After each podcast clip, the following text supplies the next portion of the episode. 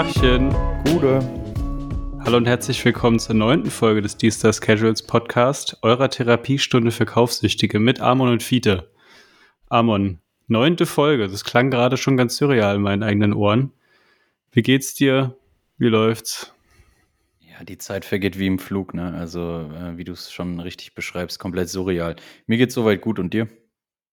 Ja, mir geht's auch gut. Ich hatte äh, den Freitag noch Urlaub und äh, bin mal so ein bisschen rausgefahren, habe mal Digital Detox, wie man es neudeutsch sagt, gemacht und äh, ja, einfach mal das Wetter genossen, die Seele baumeln lassen. Also ich bin tiefenentspannt, gut gebräunt, um nicht zu sagen, äh, verbrannt wie so ein Engländer am ersten Tag äh, in der tunesischen Sonne oder maltesischen Sonne oder egal was für eine Sonne, Brightener Sonne. Äh, ja. Und du? Jetzt verstehe ich auch, warum meine ganzen Instagram-Anfragen von dir nicht beantwortet wurden übers Wochenende. Instagram-Anfragen? Nee, nee, du, ich habe dich blockiert. Ah, Nachdem du beim letzten okay. Mal so frech warst, ja, äh, musste ich ja Konsequenzen ziehen. Ja, nachvollziehbar, um ehrlich zu sein. Das geht, glaube ich, vielen so. Ja. Apropos Sonnenbrand und Wetterschutz, wir haben heute, äh, das war ganz lustig, wir machen immer so ein gemeinsames Dokument, um die Folge vorzubereiten. Ja, ihr hört richtig, wir bereiten die Folge vor, auch wenn es manchmal nicht so wirkt, äh, und haben unabhängig voneinander denselben Titel vorgeschlagen. Das heißt, wir waren uns mal einig, äh, und zwar ist die, der Titel der heutigen Folge I Love the Smell of Gore-Tex in the Morning. Und es verrät das Ganze schon, es geht um Wetterschutz, um Outdoor und um Outdoor-Wear, die die Casual-Mode inspiriert hat. Hast du zu dem Zitat noch eine besondere Bedeutung? Hast du diese, also ich kenne das vor allem von Casual Con Connoisseur, Connoisseur auf diese Cappy gedruckt. Äh, ich weiß gar nicht, hat das einen Hintergrund noch, einen popkulturellen? Ist das aus einem Filmzitat? Also ist es ein Filmzitat oder ist es aus einem Song oder so? Kennst du dich da aus? Also ich habe es auch ähm, von CC aber ich das ist schon, also omni also schon länger omnipräsent bei mir. Diese Kappe war eigentlich nur, ähm, dann so das letzte, äh, Manifestieren, äh, dieses dieses Slogans quasi. Ich meine mich zu erinnern, dass es irgendeinen popkulturellen Hintergrund hätte, ja. Ich meine, ich habe es sogar schon mal gegoogelt und habe es nicht gefunden. Also, wer da nähere Infos hat und uns bildungsferne Heinis hier mal aufklären mag, kommentiert mal. Ich glaube, es kommt aus irgendeinem Kriegsfilm und da heißt es I love the smell of napalm in the morning. Ja, du hast recht. Aber mir fällt der Film nicht ein Full Metal Jacket. Vielleicht könnte es sein. Ähm, ja, oder es ist. Oh, wir haben es letztens schon, wir hatten es von Film und ich stehe da immer so auf dem Schlauch, das ist immer schlimm. Mit Charlie Sheen, wie heißt denn der Film? Anyway, wir werden es rauskriegen. Irgendeiner weiß es und kommentiert es. Auf jeden Fall geht es heute darum. Und jetzt frage ich dich natürlich zuerst, was hast du denn heute an? Ich nehme an, keine Three-Layer Gore-Tex-Jacket und nee. eine passende Wanderhose dazu. Nee, tatsächlich nicht. Es liegt aber auch daran, dass ich äh, heute an diesem wundervollen Montag arbeiten war und bekanntlich Dienstkleidung tragen muss. Engelbert Strauß. Nee, achso. Nee, ah, nee, Dr. Polierer, Entschuldigung, weiße genau. Birkis und. Genau. Und äh, von daher bin ich da immer ganz froh, wenn ich mal nach Hause komme und ich gehöre dann zu der Fraktion, die sich dann meist in äh, gemütliche äh, Schale schmeißt. Deswegen habe ich heute ein weißes Norse Projects T-Shirt an, komplett ungebrandet. Muss auch mal sein. Dazu eine schwarze Patagonia Baggies Lights Shorts, nennt die sich. Die ist auch gut geeignet zum Wandern. Cooles Teil, ja. Ja, ähm, also nicht, nicht falsch verstehen, die, die fällt halt nicht Baggy aus. So ist einfach nur der Name von dem Material. Die haben auch so Baggies Jackets, nennen die sich. sind so Bloussons. Geiles Material. Äh, nutze ich gerne zum Wandern oder einfach zum, zum Chillen so. Und dazu die kürzlich erschienenen Nike Waffle, äh, Waffle One in dem grauen Colorway. Den musste ich unbedingt haben. Der hat so ein transparentes Upper, mega geiler Schuh so. Und ich bin gerade eh voll auf Nike unterwegs. Von daher passt das. Ja, wirklich ein sehr schöner Schuh. Habe ich auch gesehen, musste ich auch sofort an dich denken. Ich glaube, ich habe es dir irgendwann auch rotzevoll nochmal geschrieben. Irgendwann, da hast du meine Instagram-Nachricht dann nicht beantwortet, aber dann hast du dir den irgendwie geholt, paar Tage später, dann wusste ich, ah ja, alles klar. Ja, ich habe ähm, den direkt ähm, bei Release geschnappt. Naja, genau. Ich hatte das auch irgendwie bei irgendeinem Shop gesehen und dachte sofort an dich. Ähm, ich kann halt immer mit so transparenten Materialien, zumindest bei Schuhen, nicht viel anfangen. Ähm, ich habe zwar schöne Socken, aber irgendwie finde ich das ein bisschen cringe. Aber ich weiß nicht, wenn ich es bei anderen sehe, sieht es meistens gut aus. Ich kann es nur an mir selber nicht ertragen, aber gutes Ding. Ja, ähm, war's das schon? Ja, ne? Ist ja Sommer, mehr braucht man nicht. Das war's. Das waren heute äh, entspannte 28 Grad, meine ich. Äh, da reicht das völlig aus. Ja, genau. Ich sitze hier im Netzhemd. Nee, Quatsch, aber ähm, ich, ich sehe eigentlich fast genauso aus. Insofern erzähle ich jetzt mal lieber äh, mein Samstagsoutfit. Und zwar hatte ich da meine brandneuen Adidas ZX8000 Qualität an, äh, über die wir auch bei der letzten Folge geredet haben, die wirklich ohne extra Gebühren jetzt für 75 Euro All-In aus England zu mir ankamen und die ich sehr feiere seitdem. Äh, da hatte ich einfach nur Invisible Socken von Snox an. Äh, dazu gleich noch mehr. Und einfach so eine schwarze, kurze Chino. Ich kann ja nicht mal sagen, was das für eine Brand ist. Am Ende ist es H&M oder so. Die habe ich schon 100 Jahre, aber ähm, ja, keine Ahnung. Ähm, da habe ich mir nicht so die Platte gemacht. Und dann aber ein Hemd von Calvin Klein, was so eine Art Jeans-Optik hat. Es ist aber kein Jeansstoff, also es ist eigentlich normaler, dünner Hemdstoff, normale Baumwolle, hat aber von außen ist halt so ein Blau und sieht so ein bisschen jeansig aus. Ist aber eben nicht so dick. Ähm, genau, das ist ganz cool. Äh, ganz, ganz dezent gebrandet, also tatsächlich einfach nur auf der linken Brust so dieses ganz schmale CK, finde ich sehr cool. Und ähm, Thema Socken nochmal. Ich hatte ja mich letztens geoutet, dass ich entweder ein Freund von ganz oder gar nicht bin. Also entweder so Invisible Snocks oder äh, Tube Socks und dann voll auf die Kacke, aber nicht halt diese komischen Sneaker-Socken, sogenannte. Äh, und daraufhin hat, ja, wirklich schrecklich. Verstehe ich man wie sieht's, man, also man sieht's es immer wieder. Selbst bei sogenannten Sneakerheads, also es, ähm, ja, naja, gut, egal. Habe meine Meinung kundgetan und einige Leute haben auch darauf äh, geantwortet, unter anderem äh, auch der, der liebe Christoph von äh, Passion and Football, der hat jetzt, also der, ich weiß nicht, ob ihr das kennt, der macht ja so, ähm, ist quasi so eine Ein-Mann-Armee, ähm, macht so ein bisschen Groundhopping, Fußball-inspirierte Klamotten. Und der hat jetzt auch ein paar Tube-Socks gemacht und äh, da haben wir uns ein bisschen über den Entstehungsprozess auch ausgetauscht. War, fand ich echt mal ganz spannend. Wie geht man an so eine Firma ran? Wie macht man das? Ähm, und weil er halt auch äh, die nachhaltig produziert hat, kamen wir halt auch wegen äh, dem einen Folgenthema so ein bisschen ins Schwatzen. Wie dem auch sei. Und äh, der gute Christoph hat einfach mal zwei Paar locker gemacht, auch die wir dann, wenn wir denn endlich die 1000 knacken, äh, also haltet euch ran, liebe Jungs und Mädels, mit in die Verlosungsschale hauen können. Und ich habe natürlich auch ein paar und äh, ja, finde die ganz geil. Die sind, äh, also hinten steht Walk On drauf und die haben so ein Rot-Türkis-Color. Ich muss mal gucken, wozu ich die kombiniere. Ich habe da schon ein paar Schuhe im Blick und morgen, wenn gutes Wetter ist, will ich sogar mal wieder Fotos machen gehen. Ja, also das nochmal zum Thema Socken, kleiner Nachtrag.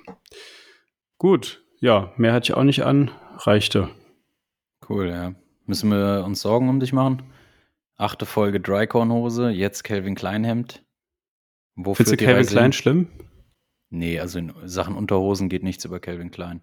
Das stimmt, dem kann ich Aber so zustimmen. Apparel hatte ich jetzt noch nie was, aber taugt mir auch nicht. Also würde ich jetzt Mhm. nicht drüber nachdenken, aber each to their own.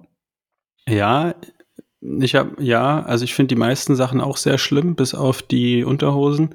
Ich habe letztens sogar, weil ich nämlich Unterhosen brauchte, habe ich mich da auch mal durch die äh, Sale-Abteilung gewühlt, sozusagen online. Und die meisten Sachen waren so auffällig gebrandet, also genau das, was wir letztens auch besprochen haben, ganz schlimm und schrecklich. Aber es gibt dann mal so angenehme Ausnahmen, ne? Also was wirklich einfach dezent ist. Ähm, und das Hemd habe ich, glaube ich, auch mal irgendwo im Outlet gekauft oder so. Also das war auch spottbillig. Aber das hat einfach eine gute Qualität, eine gute Passform. Wie gesagt, dieses kleine dezente Branding auf der Brust mag ich eh. Äh, ja, warum nicht? Aber genug von den Klamotten hin zur, zur anderen Leidenschaft, die wir teilen, und zwar zu äh, interessanten Getränken. Ich sag mal interessant, wie Alfred Biolek. Was hast denn da dir überlegt die Woche? Ja, ich halte mich diesmal außergewöhnlich kurz, einfach um mal ein bisschen Würze äh, in die ganze Thematik reinzubringen. Ähm, ich habe am Wochenende für mich ähm, ein Rosé-Aperol entdeckt. Klingt jetzt erstmal komisch, aber ich bin schon seit Jahren ähm, Proud Member ähm, der Spritzeria. Merkst du selber, ne? Ist geil, oder? Habe ich, mir- hab ich mir jetzt ganz lang zurechtgelegt, das Ding. Ah, der Ammann auf der Dachterrasse mit Schirmchen-Drink. Hm. Genau.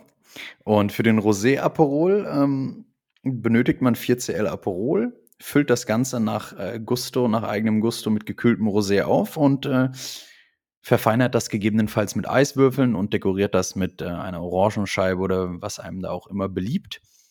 Und ich muss wirklich sagen, also ich bin sonst auch ein klassischer Aperol-Spritztrinker und ähm, hat mir auch immer super gut geschmeckt. Ist schon gerade für den Sommer so mein Favorite, ne? Wenn es mal wieder etwas edler werden soll. Und ähm, ja, auf das Rezept bin ich, glaube ich, im Internet gestoßen. So bei Trendgetränken habe ich einfach mal gegoogelt, weil ich am Wochenende mal was Frisches, Neues äh, ausprobieren wollte. Bin darauf gestoßen und pff, hat echt mega gut geschmeckt und hat da auch die entsprechende Wirkung entfaltet. Aber das Ganze ist dann ohne Kohlensäure, nehme ich an. Oder habe ich nicht aufgepasst und da verirrt sich noch ein Schluck Mineralwasser rein? Mm -mm. Ohne. Du kannst natürlich, es gibt natürlich auch Rosé-Sekt zum Beispiel, ne? Ja. Den kannst du auch benutzen. Als Alternative quasi, aber der ähm, war jetzt mit klassischem Rosé-Wein. Der hat ja auch eine gewisse Säure und ein bisschen Kohlensäure entsprechend, aber ähm, ist jetzt nicht so also der prickelt nicht. Der prickelt nicht so genau wie jetzt der klassische Aperol Spritz, äh, der ja mit Sekt oder, oder ähm, eben auch Weißwein zusätzlich und- noch, genau, ja. Genau. Ich weiß gar nicht, wie original Aperol Spritz geht, weil ich mache den entweder mal mit Sekt oder mal mit Weißwein und dann aber noch mit Mineralwasser. Aber Aber du, manche nehmen auch Sekt und Mineralwasser noch. Also ich meine, es muss ja halt auch nicht immer, wenn es 40 Grad sind, musst du dir ja nicht die reine Alkoholbombe da reinprügeln, weißt du, also. Nee, aber auf jeden Fall mal ähm, kleine Empfehlung, was das angeht. Wie sieht's bei dir heute aus? Ich bin wieder, ich ist bei mir wieder gemischte Gefühle. Soll ich jetzt Angst haben? Werde ich gleich angeekelt oder gibt's endlich mal auch eine richtig geile Empfehlung? das, das, das ist mir halbwegs egal, aber zu äh, Hitze und Alkoholbombe habe ich auf jeden Fall das Richtige dabei und zwar äh, Pastis oder ich glaube, wie man es richtig ausspricht, Pastiche, aber mein Schulfranzösisch ist ganz grottig und längst wieder vergessen und durch alkoholhaltige Getränke wird das auch nicht besser. Insofern, wer da weiß, wie man es richtig ausspricht, auch gerne nochmal kommentieren. Auf jeden Fall ist das ein hochprozentiger aus Anis. Und also ursprünglich aus Anis, inzwischen wird fast nur noch Sternanis genommen und anscheinend gibt es einen Unterschied, äh, war mir gar nicht so bewusst. Jedenfalls hat der so um die 40, 45 Prozent Alkohol. Das klingt jetzt ganz furchtbar ekelhaft, aber, oder was heißt furchtbar ekelhaft, aber nach so einem harten Shot oder sowas, ne? Und ich würde mir jetzt bei den Temperaturen jetzt auch nicht irgendwie so Wodka-Shots ballern oder, äh, keine Ahnung, äh, Tangeray auf Eis oder so. Aber das Ganze wird mit Eiswasser getrunken. Kennst du die Prozedur? Nee. Bin ich jetzt Das mal ist- gespannt. Das ist ja so ein bisschen wie Absinth, dazu auch gleich mehr. Ne? Also Absinth, ähm, oder nee, komm, ich, ich, ich erzähle es mal zuerst. Und zwar ist so, dass Absinth hat ja diesen Toujon, diesen, diesen Stoff, der auch halluzinogen ist. Ne? Da gibt es ja auch ganz viele Künstler, die damit irgendwie im 17., 18. Jahrhundert irgendwie experimentiert haben und dann auf einmal furchtbar kreativ wurden. Und dann gab es irgendwann so um die Jahrhundertwende Regularien und das Zeug wurde verboten. Und dann haben alle versucht, okay, wie können wir was ähnliches kreieren, was dann aber wieder legal ist. Und dann hat man sich in Südfrankreich überlegt, man macht eben auch aus Anis ähm, eine Kräuterspirituose, beziehungsweise ähm, ja, doch eine Kräuterspirituose und nennt das Ganze aber Pastiche und wandelt es ein bisschen ab. So, also das ist eigentlich wirklich eine Art Ersatzprodukt aufgrund von Repression. Und daher leitet sich auch der Name ab, nämlich Pastiche. Ich glaube, also das wird jetzt mit C-H-E hinten geschrieben, der eigentliche Schnaps nur mit S. Äh, und das ist ein französisches Wort und bedeutet Nachahmung. Ja, Mhm. Da kommt es also her. Und ähm, Absinth kann man ja auch auf verschiedene Arten trinken. Also entweder pur oder auf Eis oder auch mit Eiswasser. Und der Pastis wird auch mit Eiswasser getrunken. Das heißt, du nimmst ein Teil Schnappes und dann fünf bis sechs Teile wirklich Eiswasser. Und dann hast du am Ende fast wie so ein Longdrink oder in Hessen würde man sagen Hütchen, so in der Art. Ne? Also so ein bisschen so, ein, so einen verlängerten. Ja? Äh, und das ist wiederum ganz geil, weil dann hast du eben nicht so einen Shot, den du wegkippst, sondern wirklich eher so ein, ja, so ein 01er oder sowas, ne? Und äh, das Ganze, Ganze sieht auch ganz lustig aus, weil der eigentliche Schnaps ist so dunkelgelb äh, bis, bis bronzefarben, gibt auch klaren. Und sobald du das mit dem Eiswasser mischst, sieht das Ganze ganz milchig aus. Also ist irgendwie funky. Ähm, ich bin auch gar nicht so der große Anis-Freund, aber das ist so mild, das ist sehr lecker. Ähm, hatte ich jetzt am Wochenende mal so einen nach dem Essen einfach so ein bisschen verlängert. Ist ganz geil, kann man mal machen. Und dann hattest du Hallu dann hattest du Halluzinationen oder wie? Nee, das ist ja gerade die Alternative und heute, heutzutage gibt es ja auch wieder Absinth, aber es ist natürlich alles durch so, EU-Regularien äh, im äh, ja. Ah, ich verstehe. Es war, eine, es war eine geschmackliche Alternative dazu. Ich dachte, es wäre eine Alternative dazu, um halluzinogene Zustände zu erreichen. Ach so, naja, so wo, also der Absinth wurde getrunken, weil er ballert und weil er äh, anscheinend gut schmeckt. Und das Zeug jetzt war, glaube ich, ja eine geschmackliche Alternative, weil es dann keinen Absinth mehr gab, war aber ungefährlich. Also so habe ich es jetzt zumindest verstanden. Aber ganz genau kann ich es da auch nicht sagen.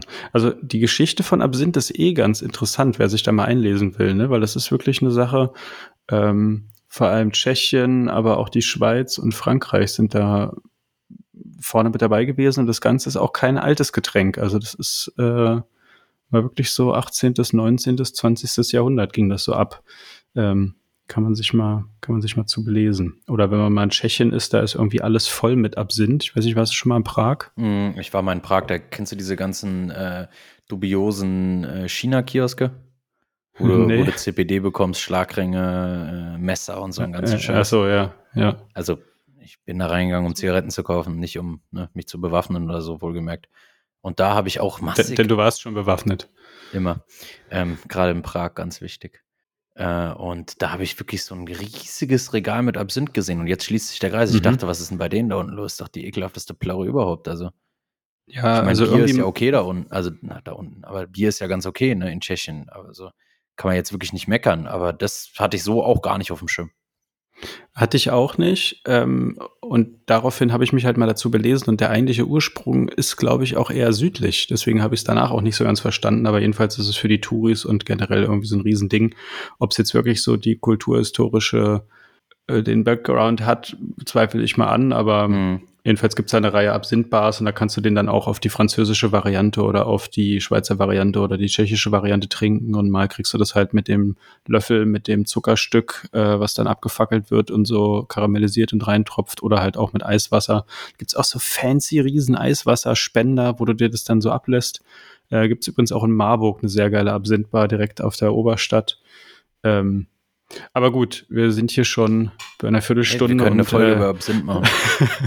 ja, genau. Nee, also jetzt endet auch mein Halbwissen, aber habe ich irgendwie so wiederentdeckt und fand ich echt ganz lecker. Entdeckung der Woche. Da bist du ja Vorsitzender der Lockdown Library und hast uns, glaube ich, auch wieder einen Schmankerl mitgebracht, ne? Genau, genau. Ich habe euch ähm, von CP Company das äh, neue Buch ähm, mitgebracht. Ähm, das war ein Release im Rahmen des äh, Cinquanta äh, Projekts und zwar des vierten Kapitels. Also für alle, die es nicht wissen, CP Company feiert dieses Jahr 50-jähriges äh, äh, Jubiläum und im Rahmen dessen ähm, wurden da verschiedene äh, ja, Chapter-Kapitel aufgelegt. Da war dann unter anderem diese Statue dabei, dann die, die, die Pata-Kollabo, jetzt das Buch und ähm, diese coolen T-Shirts mit diesem einen Comic-Zeichner. Und da kommen auch noch viele andere Dinge. Und im Rahmen dessen hat CP Company äh, ihr erstes Buch rausgehauen. Und dieses zeigt quasi die informelle Geschichte der Marke auf. Ähm, ich habe mir jetzt irgendwie ein bisschen was anderes drunter vorgestellt, weil ich halt aus diesem Bereich von Stone Island so über Storia und ähm, äh, Ideas of Massimo, Ost, Massimo Osti und Archivio und so weiter und so fort ähm, eher so, sage ich mal, einen anderen Ansatz äh, gewohnt war. Aber ja, CP Company geht hier eher so einen ähm, ja, brandkulturellen, äh, markenkulturellen Weg und äh, haben im Zuge dessen, also im Zuge dieser fast 440-seitigen Monographie, eben 50 Fans und langjährige Begleiter der Marke eingeladen, um ähm, quasi die ganz persönlichen Geschichten und Verbindungen dieser Personen und Menschen mit der Marke und generell der italienischen Sportswear im Allgemeinen ähm, eben zum Ausdruck zu bringen. Da gibt es auch diese Eyes on the City Geschichte, ne, wo sie das so einen ganz kleinen Rahmen, da geht es ja auch immer sehr um die Personen, ne, mhm. die dann auch interviewt werden, um ihren besonderen Blick auf die Marke. Geht das ein bisschen in die Richtung? Ja, genau. Hab's das mal so kurze Filmchen. Ja, das, das lief dann immer, glaube ich, auf dem Blog, beziehungsweise auf dem YouTube-Channel genau. irgendwie, ne? Genau. Und ähm, ja, das geht schon eher in die Richtung. Also man, man, man schaut eher so, okay, wie ist unsere, unsere Käuferschaft oder unsere Community verwurzelt und verankert, woher kommen die her? Und ähm, dazu wurden halt eben die jeweiligen Personen äh, in ihren liebsten CP-Company teilen fotografiert und illustriert und ähm, konnten so ein bisschen ihre Geschichte erzählen, wie sie zu der Marke gekommen sind, wie sie die Marke sehen. Und da sind halt wirklich ganz viele verschiedene Charaktere dabei. Ähm, unter anderem auch der Spezialdesigner Gary Espton. Ja, genau. Und, sein, und, der hat auch so eine Ice on the City genau, und Folge sein, gemacht. Und, und sein Sohn sogar sind dabei. Und äh, auch ganz viele andere Leute. Äh, kennst du Slow Tie? Das ist ein Rapper, UK-Rapper, voll gehypt so. Und der äh, einer aus dem seinem, von denen seinen Hangarounds, Dan heißt der, der designt auch für irgendeine Marke irgendwas oder macht irgendwie irgendwas im Fashion-Bereich. Der ist da auch dabei und da komme ich auch schon zum, also ich will nicht sagen Kritikpunkt, äh, mich stört es jetzt nicht so unbedingt, aber viele Leute, die ich halt eben äh, aus dem Casual Connoisseur Forum zum Beispiel kenne oder auch Leute, die eher so die Marke im, im, im Fußballkontext sehen, ähm, bemängeln halt so ein bisschen an dem Buch, dass eigentlich keine Casuals äh, berücksichtigt wurden. Der einzige, der mir jetzt so einfällt, den ich beim Durchblättern gesehen habe, war Oliver Bier, wenn du den kennst. Nee, auch nicht. Ein Engländer, der hat eine, der hat früher mal, äh, ja, der ist, der ist, der, der, der sammelt ziemlich viel ähm, aus dieser Osti-Vintage-Ecke, also Boneville, Left Hand, CP Company, Stone Island halt eben. Ähm, und äh, der hat auch eine eigene riesige Gruppe und der hat früher meines Wissens nach auch einen eigenen äh, ja, Vertrieb quasi so gehabt. Also er hat Stone Island und CP Company ähm, im Rahmen von Power Selling halt eben verkauft. Und der ist so der Einzige, mhm. der, der dann so aus dem Fußballbereich kommt, der da illustriert wird. so. Und äh, das haben halt viele bemängelt, aber ich finde es ein sehr, sehr cooles Buch so. Ich habe jetzt noch nicht alles gelesen, eher so zum Durchblättern und ja. Ja, sehr interessant. Ähm, war, war, als hätten. Ja, war, war ziemlich schnell ausverkauft auch. Ah, also, okay. Ja, äh, ich weiß, du hattest das ähm, noch vor Release oder sowas, ne? Oder irgendwie, ja, du warst sehr early birdig dran. Ja, ich war mit Herb schon wieder am Chatten, äh, wie immer, wann es losgeht. Grüße an der Stelle. Und ähm, dann, er war arbeiten, ich war arbeiten und ich war so auf Zufall äh, auf Toilette, glaube ich. Und mache die Seite so auf und auf einmal sehe ich, äh, okay, das ist schon live. Aber die Italiener sind halt manchmal auch ein bisschen verstreut. Es hieß 10 Uhr. So, also 10 Uhr in, in, in Europa quasi, ne, in Deutschland. In unserer Zeitzone. Und um 9 Uhr paar 20 war da schon alles drin. Ich hätte alles leer kaufen können. Hm. Habe ich natürlich nicht gemacht. Vielleicht verlosen wir ja irgendwann noch mal eins. Vielleicht, wer weiß das schon. Äh, ja, als hätten wir uns abgesprochen, äh, ist meine Empfehlung der Woche nämlich das Stone Island Storia Book. Ähm, an der Stelle auch nochmal Danke an dich fürs Besorgen. Gerne. Ich habe nämlich noch keins von diesen fetten Coffee Table Schinken, ähm, weil ich bisher echt immer zu geizig war, beziehungsweise das Archivio war auch gar nicht so einfach zu bekommen. Ne? Das war dann auch immer ausverkauft. Ich glaube, da gab es mehrere Auflagen oder mhm. es gab es zumindest immer mal wieder, aber nie auch so richtig. Und das ist, glaube ich, auch, das wiegt auch irgendwie eine Tonne. Also ich habe nur mal in so, einem, äh, so einer englischen Facebook-Gruppe gelesen, dass sich alle beschweren oder alle drüber lustig gemacht haben, dass der Versand irgendwie kaum zu bestemmen ist, weil es so schwer ist. Ich weiß nicht, ob das ein Witz war oder ob das halt wirklich so schlimm ist, dass es eigentlich fast als Sperrgut verschickt werden muss für 20 Pfund. Lange Rede, stumpfer Sinn. Hat den Weg nicht zu mir gefunden, das Storia jetzt schon und ich finde es echt sehr, sehr cool. Ähm, weil ich, ich habe es ja auch schon mal gesagt, ich bin halt mehr so auf Stone Island hängen geblieben, weniger auf CP Company und äh, habe mich da auch ein bisschen mehr in die Geschichte eingefuchst, ohne dass ich jetzt sagen würde, ich bin da ein Riesenexperte, aber das Ganze ist wirklich nochmal eine schöne Sache zum Nachlesen und Nachschauen. Ist wirklich so ein, so ein, ja, so ein, ich glaube, es ist vom Format ähnlich, ne, wie das CP Company Book. Ja, gut, das, äh, der Unterschied ist, dass das Storia Hardcover ist und das äh, CP Company 971021, also steht für 1971 bis äh, 2021 logischerweise, ist kein Hardcover und das haben auch viele bemängelt. Ach echt? Nee, das hätte ich gar nicht gedacht. War auch kurz am überlegen, ob ich es überhaupt auspacken soll. Aber ja. Ach krass, ja. Na, das ist ja richtig, also richtig schwer, auch massiv schwarz gedruckt, nochmal mit so einem durchsichtigen, seidenmatten, transparenten wie sagt man denn das, so ein, so ein Overlay, ne, was man aber wegnehmen kann und dann ist das ein richtig tief schwarzen Druck, also auch sehr, sehr Ach, hochwertig stimmt, das, gemacht einfach. Das, das Storia hat nochmal so ein Einband, ne? Ja, genau. Das Einband ist, ich, kein, es ist, glaube ich, gar kein Hardcover. Ah ja, egal. Doch, doch, doch, doch. Ja, ist es? Doch, doch. Okay. Ja, ich habe um echt sein meins, also ich hatte mehrere organisiert, sagen wir es mal so, ähm, weil ich die sehr günstig gefunden habe, sagen wir es mal so. Und ähm, ich habe meins tatsächlich noch nicht ausgepackt. Ja, doch ist Hardcover und da ist aber, wie gesagt, so eine Art Schutzeinband nochmal drüber, mhm, den man okay. ausmachen könnte. Und also wie gesagt, von der Druckqualität, ich fotografiere ja auch und äh, naja, auskennen ist übertrieben oder so, aber ich erkenne schon einen hochwertigen Druck und ist auf jeden Fall echt fett. Ist auch in Italy gedruckt, steht drauf. Ist aber mit dem Risoli Verlag aus den USA zusammen gemacht worden. Das hat mich ein bisschen irritiert. Ähm, ich kannte die auch nicht, äh, muss aber nichts heißen. Auf jeden Fall ist es echt sehr, sehr schön gemacht. Ist halt auch mit dieser typischen Stone Island Schriftart, die so ein bisschen schreibmaschinisch industriell daherkommt, äh, wer das kennt. Also sehr, sehr in der Mark CI. Also natürlich auch die fette Windrose vorne drauf und so, der Kompass. Hat ein Vorwort von Carlo Rivetti, von Angelo, oh Gott, jetzt könnte es peinlich werden, Flaccavento, Flacciavento, einem Modekritiker und Journalist. Ähm, und ja, es gibt eigentlich alles, was man erwartet. Also es gibt eine, so ein Kapitel zu den verschiedenen Badges, zu den Piktogrammen. Ne, wer die Jacken kennt, innen dann steht da immer, was weiß ich, ähm, breathable, packable, whatever. Diese ganzen Piktogramme sind erklärt. Ähm, ikonische Pieces sind abgebildet. Ähm, es geht durch die verschiedenen Designer, die die Brand massiv geprägt haben.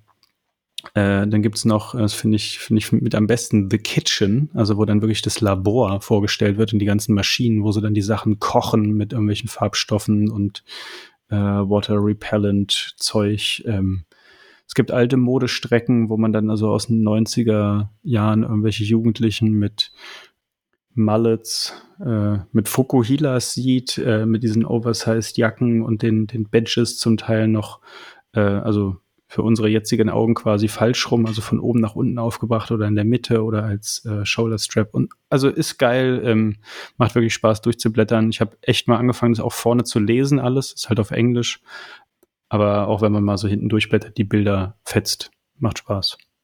Cool. Vielleicht verlosen wir auch das mal. Ja, wer weiß. Also nächste Mal äh, Socken und Bücher. Und wer weiß, was noch alles. Also haltet euch mal ran. Ne? Wir, sind hier, wir sind hier heiß und stehen in den Startlöchern. Ja, von The Kitchen ausgehend können wir überleiten zu unserer nächsten Ausgabe des Casual-Alphabets. Und zwar steht da C für CP Company. Und da hat, wie sollte es anders sein, der Amon euch mal ein bisschen was zur Brand noch mitgebracht. Und äh, ja, die sind natürlich auch materialforschungstechnisch ganz weit vorne, ähnlich wie, äh, wie Stone Island.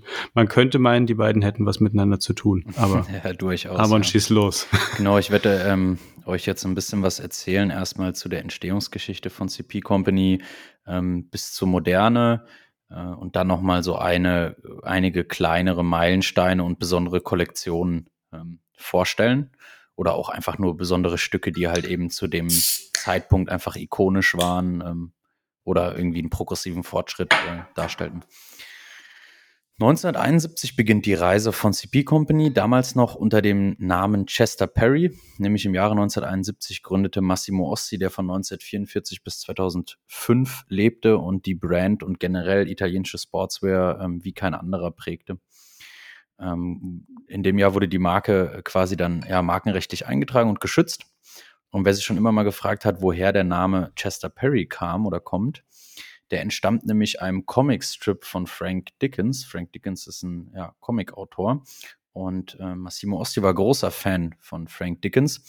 Und in einem dieser Comicstrips, also Comicstrips sind quasi kleinere Comics, die zum Beispiel in Tageszeitungen oder so ähm, erscheinen, äh, und der Protagonist aus diesem äh, Comicstrip hieß Bristow und der arbeitete in einer Fabrik und die nannte sich Chester Perry und daher kommt der Name Chester Perry und schlussendlich dann auch CP Company.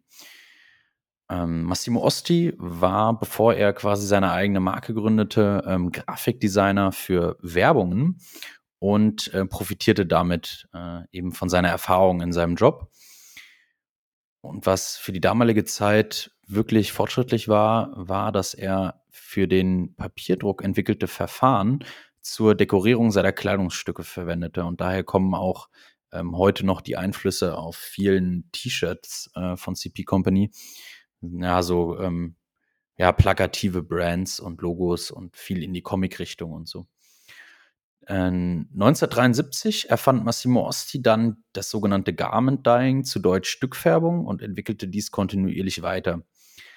Bei diesem Verfahren wird eben ein Kleidungsstück, in der Regel aus einem weißen oder eben ja rohem, ungefärbten Stoff, erst im letzten Fertig Fertigungsschritt eben äh, fertig äh, gefärbt quasi. Und ähm, man muss dazu sagen, das Ver Ver Verfahren existierte zwar schon seit geraumer Zeit auf dem Modemarkt, ähm, jedoch waren Osti und seine, sein Entwicklungsteam quasi die ersten, die diese Technik mit Kleidungsstücken aus unterschiedlichen Stoff- und Faserarten versuchten. Das heißt, vorher war es durchaus üblich, dass eben nat natural vorkommende oder organische Stoffe wie zum Beispiel Baumwolle ähm, Stück gefärbt wurden, aber eben ähm, die Besonderheit bei dem äh, Färbeverfahren von Osti war, dass er die gesamte finale fertig geschneiderte Jacke also mit Nähten, Knöpfen und so weiter und so fort äh, gefärbt hatte. Und diese Garment Dyeing Technologie führt eben zu einer einzigartigen Farbtiefe und Intensität. Ihr dürftet es vielleicht äh, von euren Jacken, die ihr habt, die im Garment Dyeing Verfahren gefärbt werden, was mittlerweile Standard ist eigentlich in der gesamten Textilindustrie, kennen. Dies ist bei dem Färben, also bei der Verwendung von vorgefärbten Stoffen kann das eben nicht so erzielt werden, diese Intensität und diese Farbverläufe und ja, außerdem verbessert es zudem auch noch die Materialeigenschaften des Stoffes. 1978 erfolgte dann die Umbenennung in CP Company. Ähm, das lag nicht daran, dass sich Massimo Ossi dachte, okay, ähm, ich hätte gerne, mir gefiel der Name nicht mehr oder mir gefällt der Name nicht mehr, ich möchte einen anderen Namen, sondern das lag daran, dass zwei englische Marken, nämlich einmal Chesterberry, das ist ein ja, für mich unbekanntes Label gewesen, und ein für uns eher bekannteres Label, nämlich Fred Perry, beide zusammen äh, Osti verklagten aufgrund der Ähnlichkeiten äh, in der Namensgebung der Firmierung. Somit musste dann äh, Chester Berry umfirmieren zu CP Company. Osti gründete dann 1981 die etwas preisgünstigere Nebenlinie von ähm, CP Company, nämlich Bonewill, die jetzt auch wieder ihr äh, Revival feiert. Und wer sich da schon mal gefragt hat, wo der Name herkommt, es gab zu der damaligen Zeit von dem Motorradhersteller Triumph ein äh, gleichnamiges Modell, was Bonewool hieß. Und daher hatte er die Inspiration genommen. 1982 ähm, dann ein weiterer Meilenstein mit der Gründung von Stone Island. Dürfte allen im Begriff sein. Wer sich ähm, vielleicht mal gefragt hat, ob Stone Island schon immer so hieß oder woher der Name Stone Island Marina kommt, was ja mittlerweile eigentlich nur noch eine Kollektion ist, ursprünglich war der eigentliche Name von Stone Island nämlich Stone Island Marina und das hieß auch noch bis Ende der 80er Jahre so.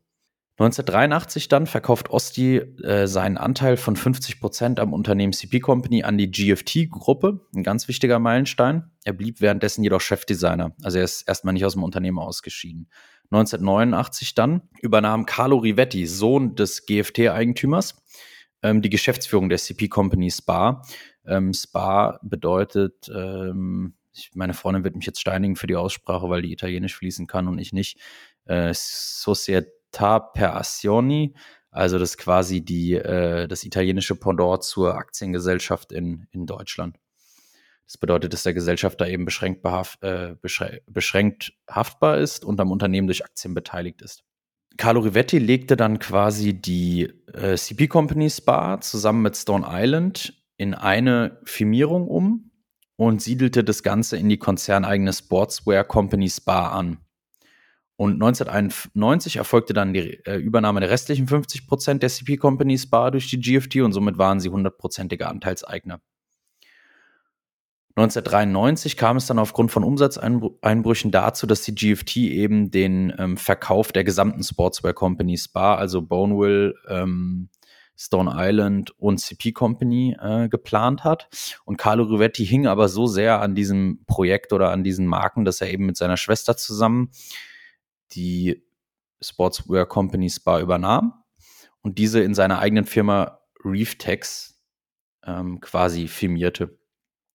Osti verlässt daraufhin das Unternehmen, um sich anderen Projekten zu widmen. Er war zum Beispiel ähm, mehrfach im Stadtrat äh, der Stadt Bologna, seiner Heimatstadt, ähm, tätig, beziehungsweise wurde da halt eben reingewählt.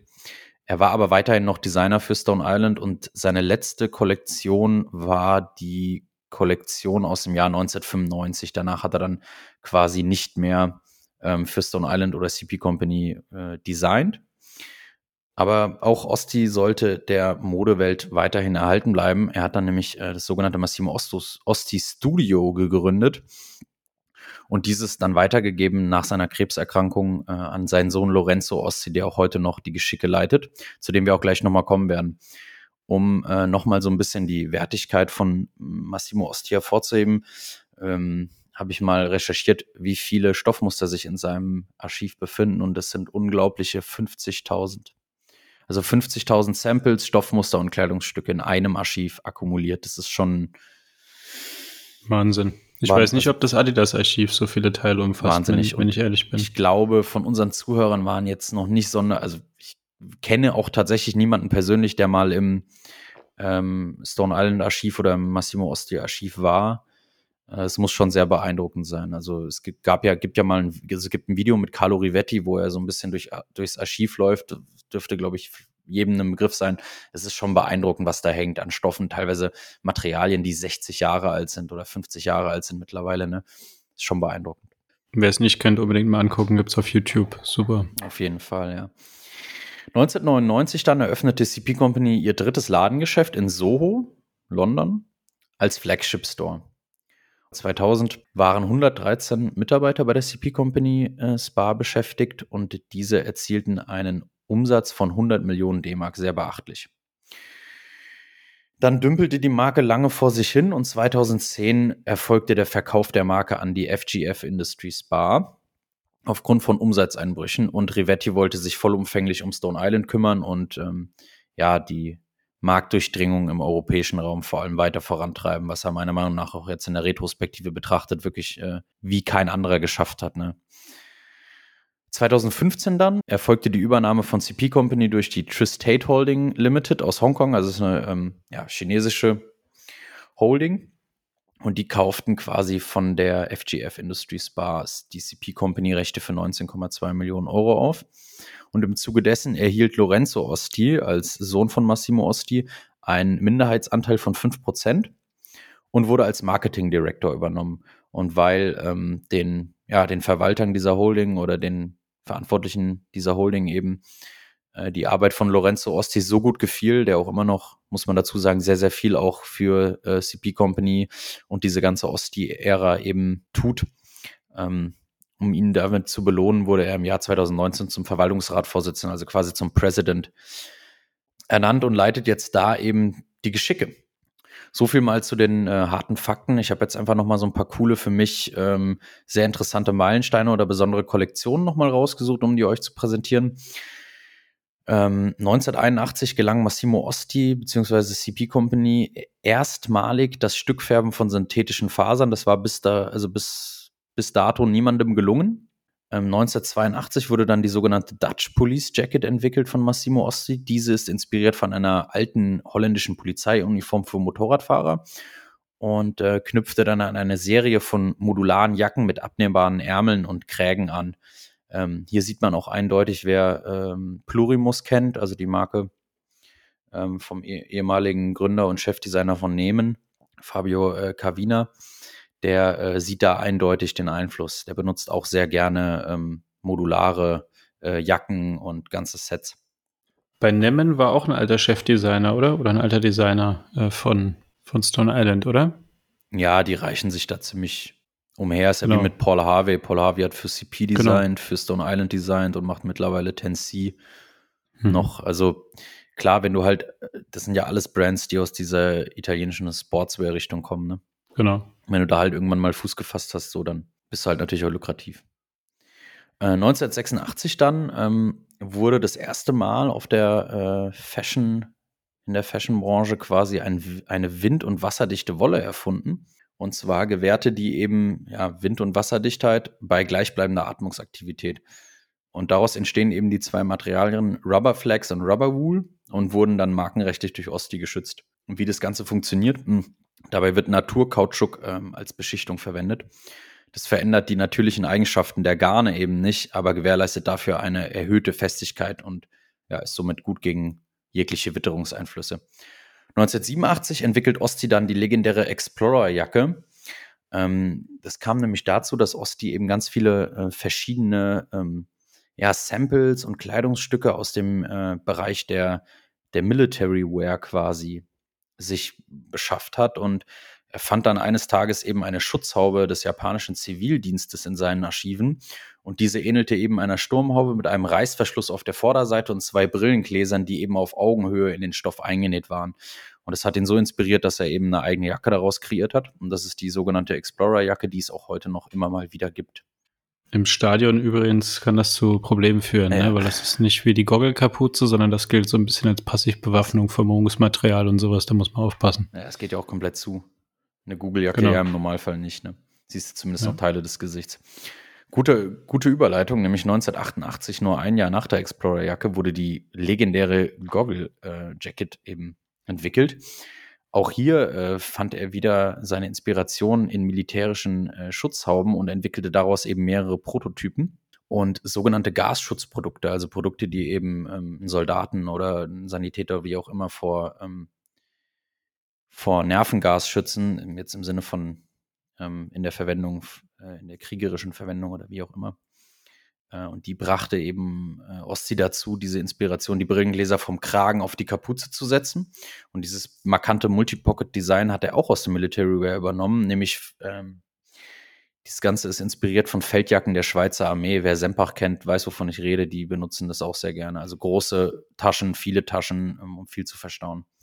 Dann wurde ein weiteres Brillenglas am Ärmel angebracht, weil Ostsee sich dachte, hm, man würde ja schon ganz gerne die Uhr lesen, wenn man seine Jacke anhat, möchte aber nicht immer unbedingt den, den Ärmel nach oben schieben. Und deswegen hat er da noch eine zweite, ein zweites bzw. drittes Brillenglas eingebaut und daraus entstand eben der legendäre Watchviewer. Und mit dieser Jacke sponserte CP Company eben dann das äh, legendäre Mille Miglia Rennen beziehungsweise die Mille Miglia Rallye. Weiter geht es im Jahr 1988 mit der Urban Protection Kollektion und äh, diese spiegelte eben die Dystopie der Postmoderne wieder und wurde designt durch den äh, zu der damaligen Zeit ähm, ja ganz neuen Designer von CP Company, nämlich äh, Moreno Ferrari. Und der startete das ganze Projekt mit einem Dynafil Parker. Wer das Material kennt, weiß, das absolute Endstufe ist nämlich wasserdicht, reißfest und öldichtes Nylon. Und ähm, der erste Parker aus der Urban Protection Kollektion kam sogar mit integriertem Gehörschutz. 1999 wurde dann die Urban Protection Kollektion weitergeführt mit dem Metropolis Parker. Dieser ist ebenfalls inspiriert von der Millimilia Google-Jacke und machte diese eben für die urbane Umgebung fit, indem er ähm, zum einen große Laptop-Taschen anbrachte, dass man quasi mit seiner Jacke äh, Laptops transportieren kann und integrierte dazu noch eine äh, Smog-Schutzmaske. 2005 gelang dann ein weiterer Meilenstein, nämlich die erste Stückfärbung auf Gore-Tex. 2006 dann die erste Anwendung des Stückfärbeverfahrens auf Polyester. Polyester ist daher so schwer ähm, färbbar, da es äh, eines der unberechenbarsten Fasern ist ähm, und sie lediglich bei 140 Grad Farbe aufnehmen. 2007 dann wird das Tintoterra-Färbungsverfahren entwickelt Hierbei werden natürliche Pigmente aus Boden und Erde für einen leicht irisierenden, also bewegten Effekt ähm, benutzt. 2009, anlässlich des 30. 30-jährigen Jubiläums des Einsatzes der Google-Jacke bei der Millimilia Rally, entwickelt Aitor Throop, ein ähm, ja, argentinischer Designer, die Millimilia Google-Jacke äh, Jacke weiter. Eine legendäre Jacke, ähm, Sammlerstück mit ganz hohem Resale-Wert. Äh, besteht aus dreilagigen Gore-Tex Performance Shell mit wasserdichter Membran in Tintoterra-Färbeverfahren und alle Nähte sind per wasserdichter Thermoverklebung, sogenannte Gore-Seam verklebt, also absolute High-End-Stufe. Und last but not least, als letzter Meilenstein, der mich so persönlich ja, überzeugt hat oder überrascht hat oder den ich auch einfach gut fand, war 2018 äh, die Einführung des Bespoke Collar Services. Dürfte dir vielleicht auch was sagen? Das ist ein sogenannter Färbeservice nach Maß. Und hierbei können Kunden jede gewünschte Farbe bestellen und so einzigartige Kleidungsstücke kreieren. Ja, auf jeden Fall, genau. Du hast die komplette Pantone-Farbpalette, äh, glaube ich, zur Auswahl. Und äh, das war ja auch die Basis für die Smart Dresser Collabo. Ne? Genau, also die ja. haben sich dann eigentlich auch einen Farbton davon rausgepickt, der dann exklusiv ähm, für sie über dieses Bespoke-Programm gefärbt wurde. Ja. Ne? Ist auch sehr cool. Also ich jetzt, bin jetzt noch nicht dazu gekommen, da irgendwas zu bestellen. Liegt aber meistens daran, dass ich halt eher auf ältere CP Company äh, Jacken stehe, irgendwelche Micro K äh, Teile aus der FGF Era oder ähm, Gibt so eine geile Shetland Woolen äh, Millimilia. So Teile eher. Oder äh, letztens habe ich mit Herb wieder philosophiert über eine Alcantara Millimilia, die ich leider nicht bekommen habe auf Krass. Ebay. Es ist schon, also deswegen, du bist ja eher so Stone Island gepolt, ne? Aber ich brenne für CP Company. Vor allem in der aktuellen Zeit, wo Stone Island so inflationär und übelst gehypt ist und im Streetwear-Bereich ankommt und so. Klar, CP Company wird auch von Rappern getragen und schwappt somit in die Streetwear-Richtung, aber. Ja. Ja, ich finde die, ich finde den Badge am Arm oder wo auch immer einfach äh, cooler als die Goggles. Aber ich finde die Goggles nicht uncool oder sowas, ne? Aber es ist einfach bei mir, wenn man dann so viel Geld irgendwo lässt oder so, ist das immer so ein bisschen der Ausschlag. Wobei ich jetzt, also so eine Mille, die fehlt mir schon, die will ich auch noch haben, also für den Winter auf jeden Fall. Und äh, für Materialien kann ich mich ja auch sehr begeistern und da teilen sich ja beide Marken auch viele Materialien, ne? Oder in abgewandelter Form. Oder mal der hat der eine das zuerst, mal dann der mhm. andere. Aber da gibt's auf jeden Fall immer wieder Überschneidungen so, ne? Auf jeden Fall, ja. Es ist ja auch alles eine Ära irgendwie so, inspiriert von einer Person. Will jetzt keinen Personenkult um Massimo Osti irgendwie äh, befeuern, den gibt's schon viel zu lange so und der ist auch einfach existent, aber ja, in diesem ganzen Puzzle haben halt einfach ganz viele Leute ganz große, ganz tolle Arbeit geleistet und generell die ganze Fashion-Industrie ähm, langfristig geprägt. Ja, noch eine Ergänzung zum Garment Dyeing. Und zwar sieht man doch immer mal in diesen ganzen UK-Gruppen auch irgendwelche verrückten Engländer, die sich dann auch weiße Pullis holen und die mit Dylon irgendwas färben. Ne? Hast du bestimmt auch schon gesehen. Dylon Pots, ja, ja habe ich auch schon selbst genau. gemacht tatsächlich. Ja. Genau, oder mit irgendwelchen Corrosion-Sachen dann selber nochmal Hand ja. anlegen und so. Finde ja. ich eigentlich auch eine ziemlich coole Sache.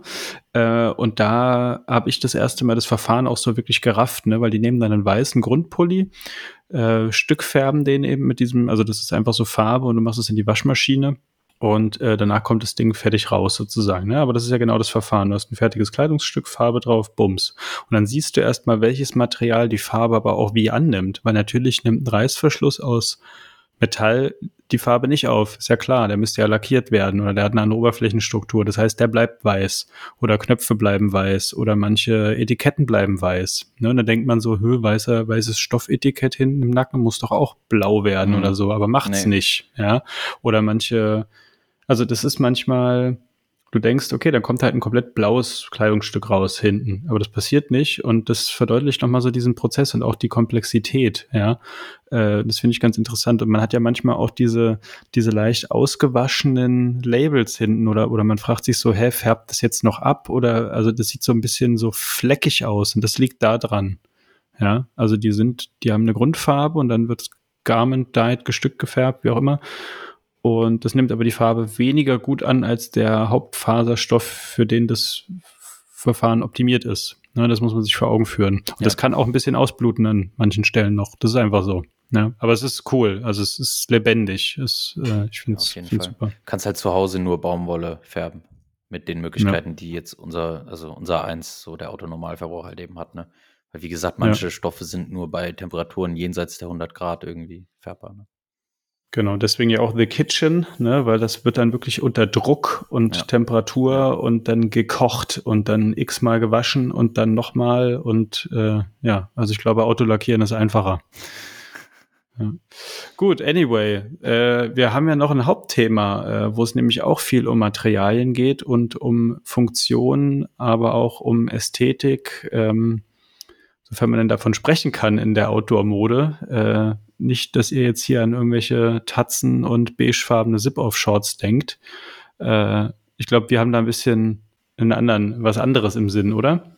Ja, auf jeden Fall. Aber der Einfluss ist ja auch nicht zu verkennen. Also wir hatten es ja eben schon mal von dem, also von dem, von dem Folgentitel, wie wir auf dieses Zitat überhaupt erst gekommen sind. Ähm, ich komme da auch nur über, oder primär über Casual Connoisseur dazu, weil ich dann irgendwann mal so 2012 oder 13 oder so halt ne, auf dem Blog von denen so geschaut habe und auf einmal hatte einer so eine Berghaus, so eine, so eine uralte Berghausjacke an. Ich dachte mir so, okay, hey, der hat jetzt gerade ein Hemd an, der drüber eine Berghausjacke, so eine Outdoorjacke, hä?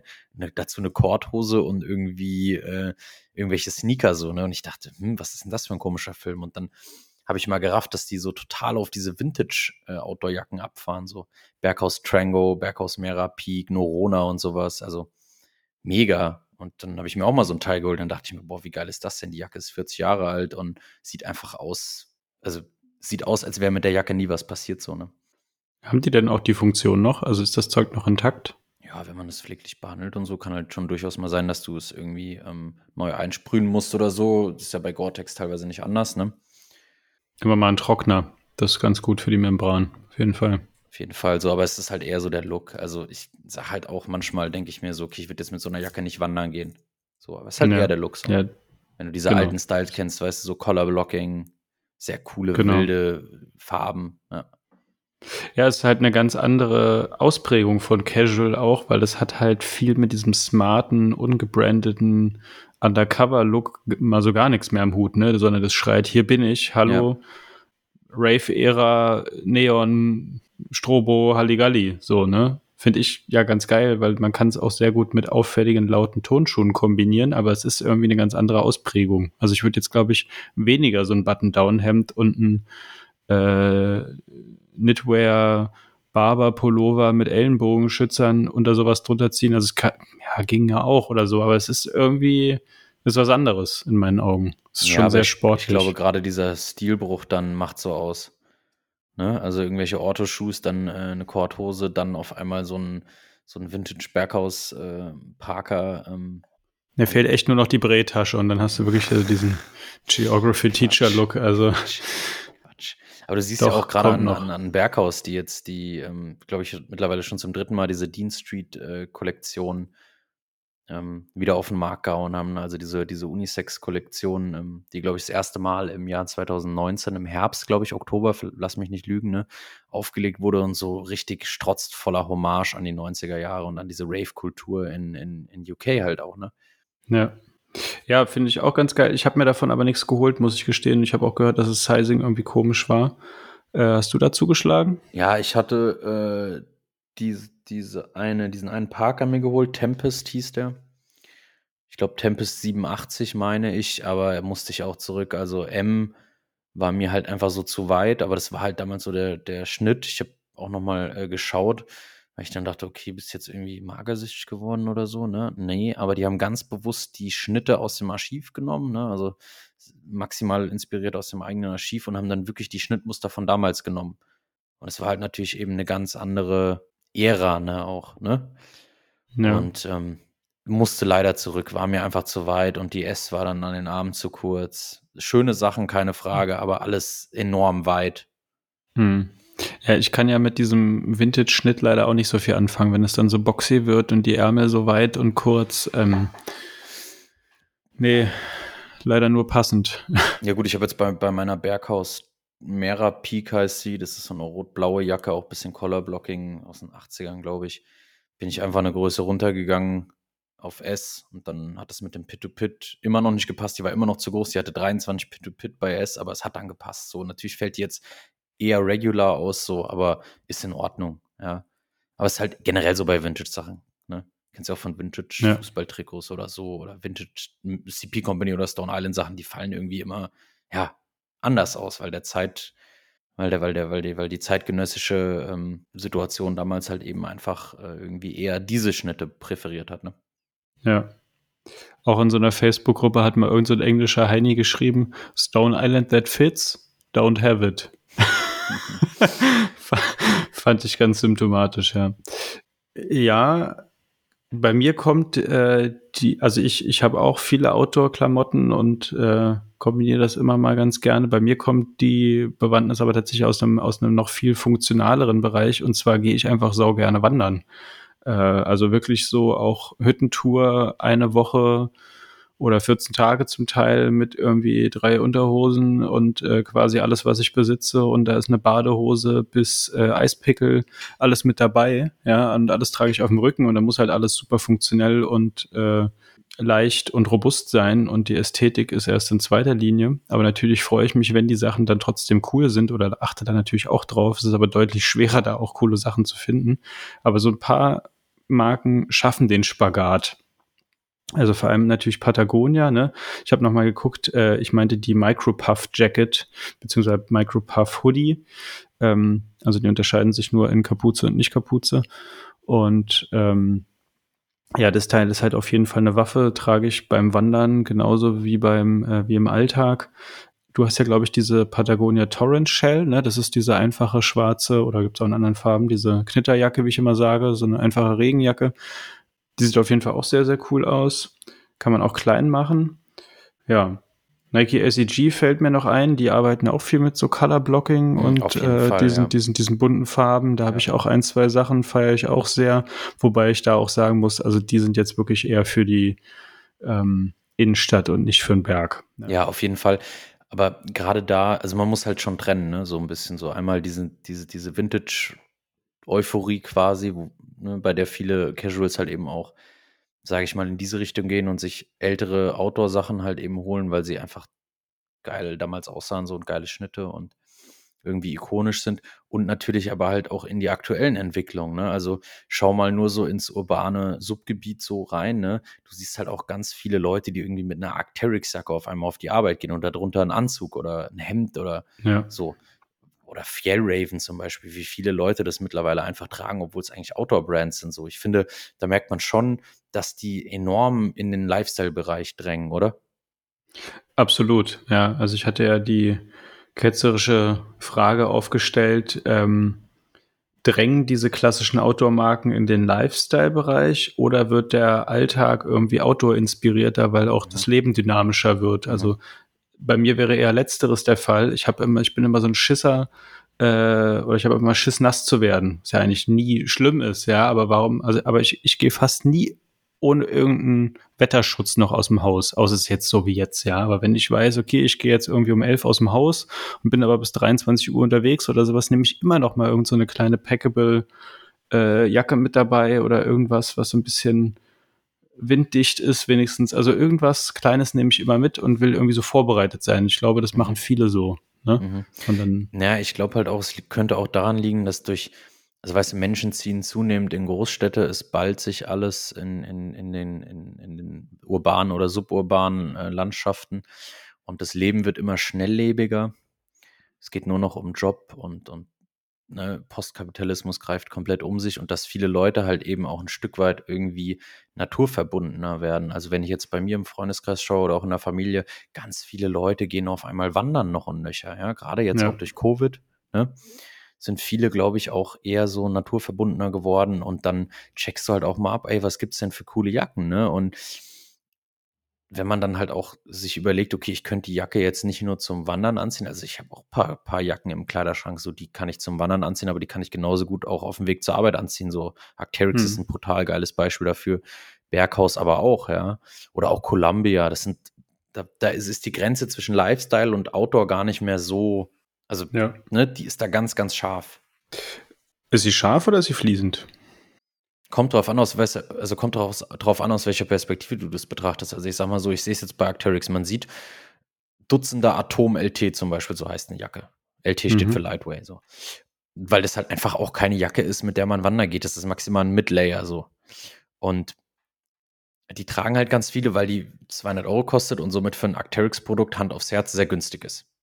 Jerix ja. fängt eigentlich eher woanders an. Dafür siehst du kaum Jacken mit einer Alpha oder Beta SV. Das sind Skijacken eigentlich, ne? Also die sind wirklich für äh, Bergsteigen und Skifahren und ja. Wandern in, in Gebieten, wo es sehr kalt wird, äh, als, als Outer, also als letzte Schicht, als Outer Layer eben ähm, gedacht. Und ich finde, da zeigt sich dann schon eher scharf, wer ist wirklich Outdoor-Head und wer nicht. Ne?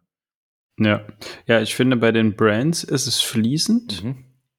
Mhm. Ne? Ja, also ich, ja. bei, bei einem The North Face kriege ich ein Wanderprodukt, ich kriege aber auch ein Lifestyle-Produkt. Ja.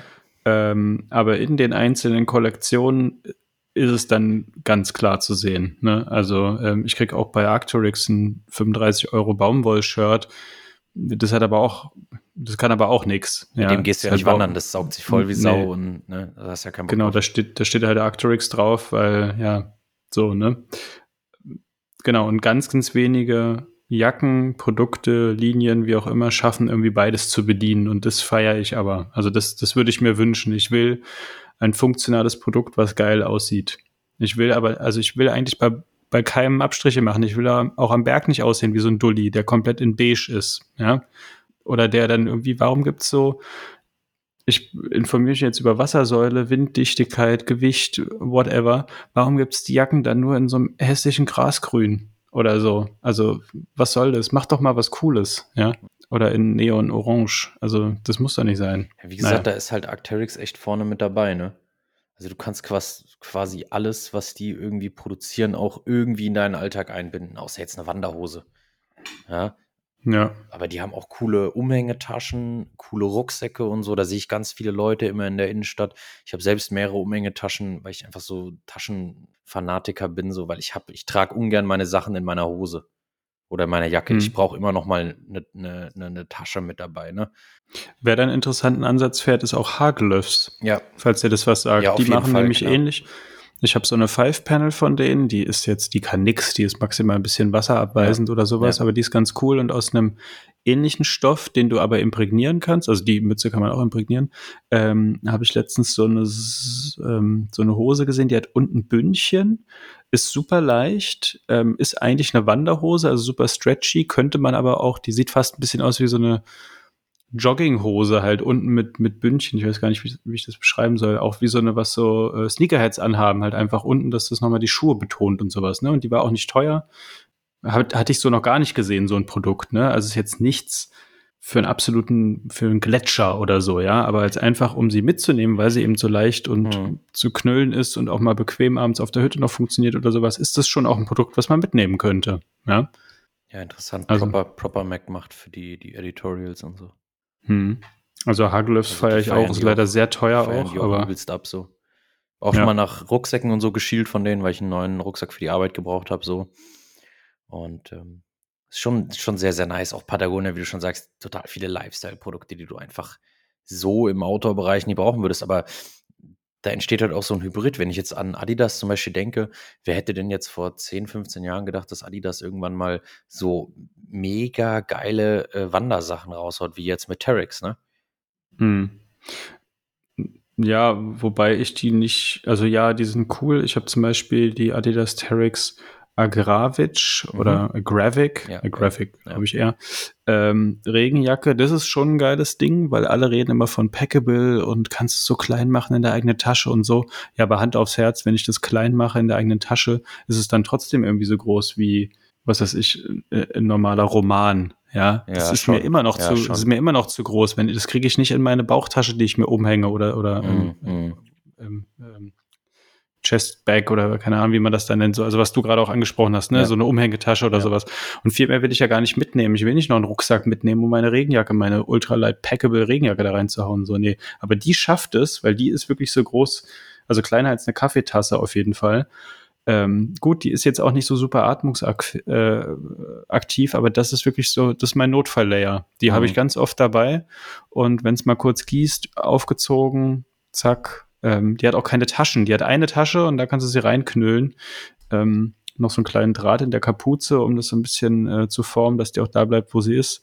Ähm, also das ist schon ein cooles Produkt so. Aber ansonsten, also ich würde jetzt zum Beispiel nicht in den Wanderschuhen von denen oder sowas, würde ich nicht aus dem Haus gehen. Also mit so Boost-Geschichten oder sowas, das ist mir, Echt? das ist mir zu lifestyleig. Hm. Das, also ich, ja ich glaube, das funktioniert nicht. Ja? Ja, ja, diese Free Hiker LT LTD oder so heißen die. Die sind äh, auch aus diesem Parley, also aus recyceltem Plastik. Die mhm. sind schon sehr, sehr nice. Aber okay. ich verstehe es schon, ja. Es sieht schon teilweise ein bisschen Lifestyle aus, aber ja, es ist halt auch. Das ist eigentlich wie Nike ACG, ne? Das ist genau ja, das Gleiche. Naja, so. Das heißt so ein bisschen ich, so. Ich finde ACG, ich sage jetzt bewusst ACG, ähm, also steht für All Conditions Gear für alle, die es nicht wissen.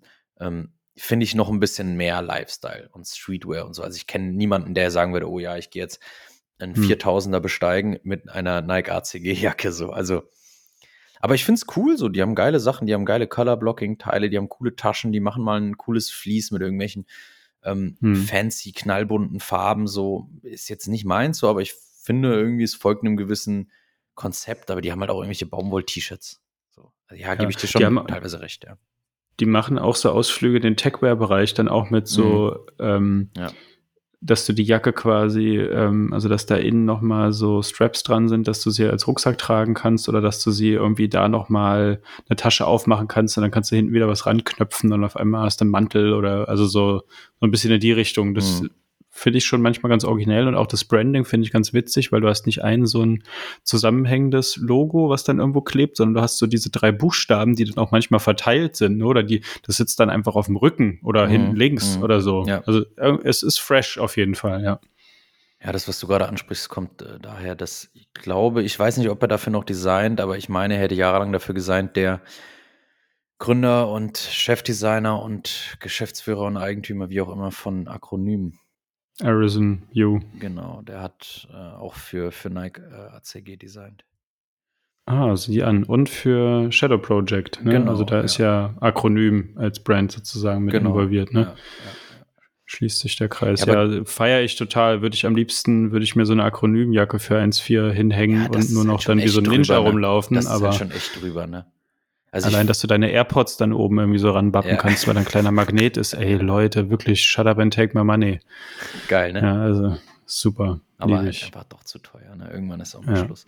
Aber ich finde, es, es liegt auch gar nicht so fern, Casual und Outdoor-Wear, weil ich meine, als Casual sollte man vor allem, finde ich, auch immer darauf irgendwie bedacht sein oder darauf fokussiert sein, irgendwie geile ähm, progressive Materialien irgendwie zu tragen und irgendwie auch so eine gewisse Technolo technologische Sicht auf die Dinge zu haben. Weißt du, wie ich meine? Mhm. Weil die, die 300. Äh, Baumwolljacke erfüllt dann, glaube ich, die Befriedigung auch nicht mehr so stark wie vielleicht dann mal eine Hardshell oder.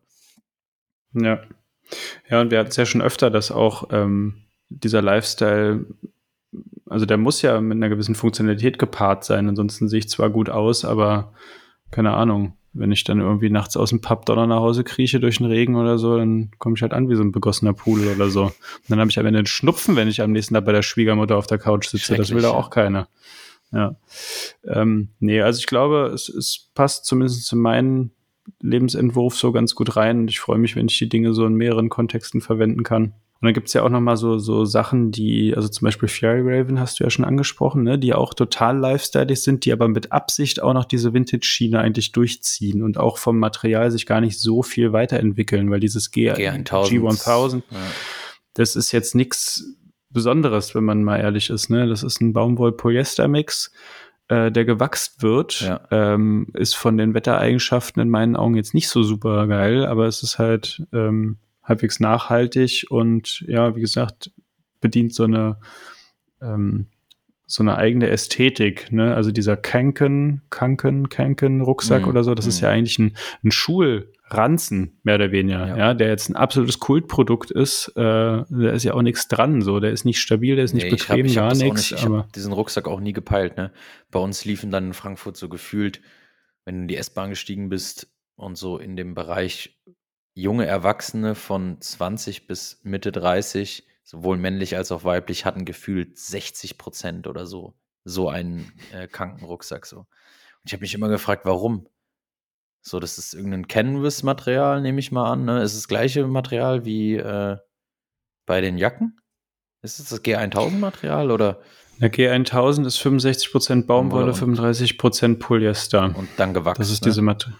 Ja, beziehungsweise der Rucksack ist nicht gewachsen. Also du kriegst die Sachen in der Regel auch nicht vorgewachst. Du musst die dann selber, selber wachsen, wachsen, oder du kannst sie zum Wachsen lassen. Früher mhm. gab es auch noch mal so bei Galeria Kaufhof oder sowas dann so einen eigenen Stand und dann konntest du sie für einen Zehner quasi für die Materialkosten Ja, aber so jetzt mal ehrlich, wenn wenn wenn es schüttet draußen.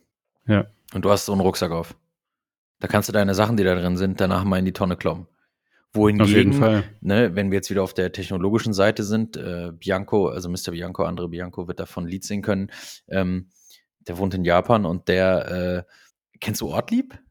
Ja, klar. Ja, der ja, aus trägt LKW-Plan. Genau, der trägt nur diese Ortlieb-Taschen und die sind wasserfest und winddicht und so weiter und so fort. Und die mögen vielleicht nicht immer so geil aussehen, aber aus einer funktionellen Perspektive kann dir natürlich in so einer regnerischen Stadt wie Tokio, der lebt in Tokio, eben nichts Besseres passieren, ne?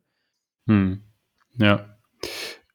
Ja, Ortliebs krasse Marke auf jeden Fall. Die also, tatsächlich ähm, auch eine Stone Island Kollabo und wer mit Stone Island äh, kollaboriert, der stimmt. muss qualitativ hochwertige Produkte. Ähm, Rucksäcke auch, ne? Äh, die haben Rucksäcke gemacht, Messenger Bags, äh, Duffel Bags, ähm, also ja. Weekender, so in die Richtung. Mega geil, suche ich immer noch, also wenn einer da was abzugeben hat. Ja. Ja, die machen geile Sachen und die, also das ist ja auch ein Lifestyle-Produkt am Ende des Tages, ne? Also so diese LKW-Planen-Sachen.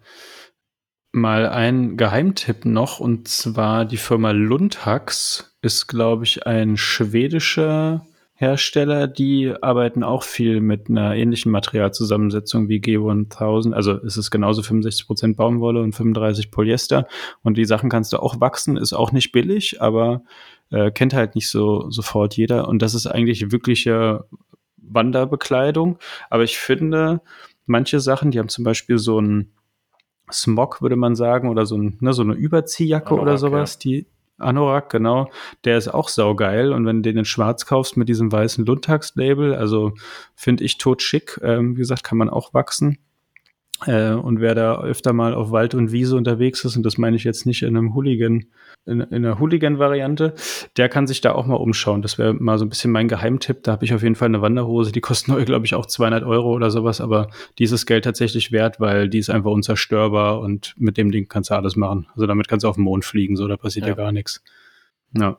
Würde ich jetzt aber nicht ins Stadion anziehen, also das muss man schon auch sagen. Wobei, äh, die sieht ein bisschen aus wie so eine Cargo-Hose, was früher diese Jetlag-Hosen, was dann auch so, äh, so Atzen immer anhatten, aber anderes Thema, das gehört hier nicht her. Eine Sache wollte ich noch sagen, wie stehst du zu Fleece? Du hast es gerade schon gesagt. Hast du was aus Fleece? Ich habe jetzt noch nichts gesehen, aber ich weiß auf jeden Fall, dass wir uns immer mal über diese Uniqlo Engineered Garments Collabo ja, austauschen. Halt, das ist halt so eine Sache. Ich hatte immer viele Fleece so, einfach so als, aber als Lifestyle-Produkt, weil ich finde, fürs Wandern, ich bin halt auch so ein Heißblüter. Ich werde, mir wird total schnell warm, wenn ich mich bewege. Und da fand ich ein Vlies irgendwie immer impraktikabel. Ich brauche dann eher leichtere Schichten, die ich ausziehen kann. Und ähm, doch, Fleece feiere ich sehr, aber es ist auch eher ein Lifestyle-Produkt, meiner Meinung nach. Also ich habe noch nie jemanden beim anderen gesehen, so, der jetzt mit diesem, also ich rede jetzt von dem Uniqlo Engineered Garments Look, ne? Das ist ja dieses Boa Fleece, hm. so äh, sehr, sehr, ne? Dieses aufgeraute, genau, aufgeraute, genau, also bräuchte ich jetzt ja. nicht, ne? Also ich finde das, finde das ist ein cooles Teil, aber ich würde es nie zum anderen anziehen. Ich habe auch diverse mhm. Fließjacken, mhm. ist halt einfach auch mal so zum, zum, zum Chillen im Winter irgendwie, ne? So zum Relaxen. Einfach auch mal ganz, ja. ganz, ganz, ganz nice, so, weil es irgendwie doch ähm, warm hält und trotzdem irgendwie atmungsaktiv ist und nicht so ganz so viel Schweiß ähm, absondert oder absorbiert, wie auch immer. Ja. ja, ich bin da immer noch unentschlossen, weil einerseits ähm, finde ich die, die Fließjacke echt sehr, sehr cool. Aber ich habe zum Beispiel eine von The North Face, das war mal so ein Innenteil von der Regenjacke, die ich irgendwann ja. mal verloren habe. Ja, das hatte, glaube ich, jeder mal irgendwie so, ne, diese typischen 3 in 1 Jackendinger. Und äh, die finde ich, also die würde ich jetzt zum Beispiel so gar nicht anziehen. Die nehme ich tatsächlich nur äh, für so Outdoor-Quatsch, weil das, also Vlies, wer das mal gewaschen hat, das kommt ja quasi trocken aus der Waschmaschine. Also das kann, es saugt ja. sich gar nicht voll und ja. das ist sehr, sehr leicht und hat dafür eine ganz gute Wärmewirkung. Also ich finde es eigentlich ist schon einfach nur als Wärmeschicht, jetzt gar nicht zum Wandern selber, sondern für später dann, dass man nicht mhm. auskühlt oder so abends irgendwie ganz gut. Äh, Vorsicht, äh, Lagerfeuer, Brandlochgefahr oh ja. bei dem schönen Polyester-Dings, weil die hat nämlich auch schon Brandlöcher. Ja, ja, Ganz genau. Gefährlich. Ich habe äh, hab auch zwei Berghaus-Fließjacken, die ich halt so einfach so zum, ne, wenn es mal ein bisschen kälter ist, dann nochmal kurz raus, Zigarette rauchen oder auf dem Weg zur Arbeit morgens, wenn es kälter ist, so zum genau. Überziehen, ne? Ähm, jetzt nichts Wildes oder so. Ähm, für 40 Euro oder so bei Best Secret geholt und die haben auch leider schon ein bisschen gelitten, weil ich rauche halt, ne? Aber ich bin da bei ja. dir. Fürs Wandern weiß ich nicht. Aber das ist Typsache. Also ich bin lieber, ich laufe lieber mit wenig und friere erstmal so ein bisschen oder bin ein bisschen kühler unterwegs, als so komplett eingepackt, äh, wie so ein Eskimo dann da durch den Taunus zu stiefeln bei zwei Grad. Also. Hm. Nee, muss man ja auch. Man muss ja eigentlich immer, also wer beim Losgehen nicht friert, der ja. ist falsch angezogen. Ja. ja ähm, nee, nee, das ist wirklich eher was dann so später zu, zum Warmhalten. Also Daune oder auch dieses Micropuff ist Fließ meilenweit überlegen, ne? überlegen ja. ist aber auch preislich natürlich was anderes und hat wieder andere Eigenschaften. Zum Beispiel Daune darf nicht nass werden oder so, ne? Und ähm, ja, Vlies kann nass werden, das macht dem gar nichts. Ja, also zum Paddeln würde ich zum Beispiel eher die Fließjacke anziehen, aber egal. Äh, ich bin, wie gesagt, in so einem Alltag bin ich noch nicht ganz sicher, ob ich das da cool finde oder nicht. Diese Engineered Garments, Uniqlo Collabo, wer da die schwarze Zipjacke in S für einen guten Preis verkaufen will. Ich würde sie mir sehr gerne mal angucken. Ähm, aber ja, da bin ich noch so ein bisschen unentschlossen. Im Endeffekt sind ja auch so Sachen wie Wachsjacken. Also wir hatten es ja bei dem Casual ABC bei Barber. Ähm, das kommt ja auch aus einer rein funktionellen Schiene, ne? Also Oilskin und so die ganzen ja. Sachen. Ähm, das, das kommt ja da auch her. Also Materialevolution kommt ja nicht aus ungefähr aus Langeweile, sondern weil die, weil es nichts Besseres gibt. Ja, also so und dann macht man sich Gedanken, wie kann man die Stoffe ver verbessern, kombinieren? Was gibt's für neue Technologien? Und ich glaube, da ist auch noch kein Ende abzusehen. Ja, also es wird immer leichter, immer vor allem atmungsaktiver. Das ist ja meistens, also wasserdicht ist ja nicht schwer. Ja, schwarze Mülltüte angezogen, zack, wasserdicht. Aber atmungsaktiv, robust, rucksackfest, das sind alles so Sachen. Mm, auf jeden ähm, Fall. Ich glaube, da da äh, kommt auch noch mehr Schwung rein und gerade weil es so viele Leute abfeiern, ist da, glaube ich, auch noch kein Ende in Sicht und das freut mich und wenn die Sachen dann auch noch cool aussehen und was weiß ich, auch die Lifestyle-Produkte immer ein bisschen, bisschen pfiffiger noch werden, dann ist das doch eine schöne Entwicklung.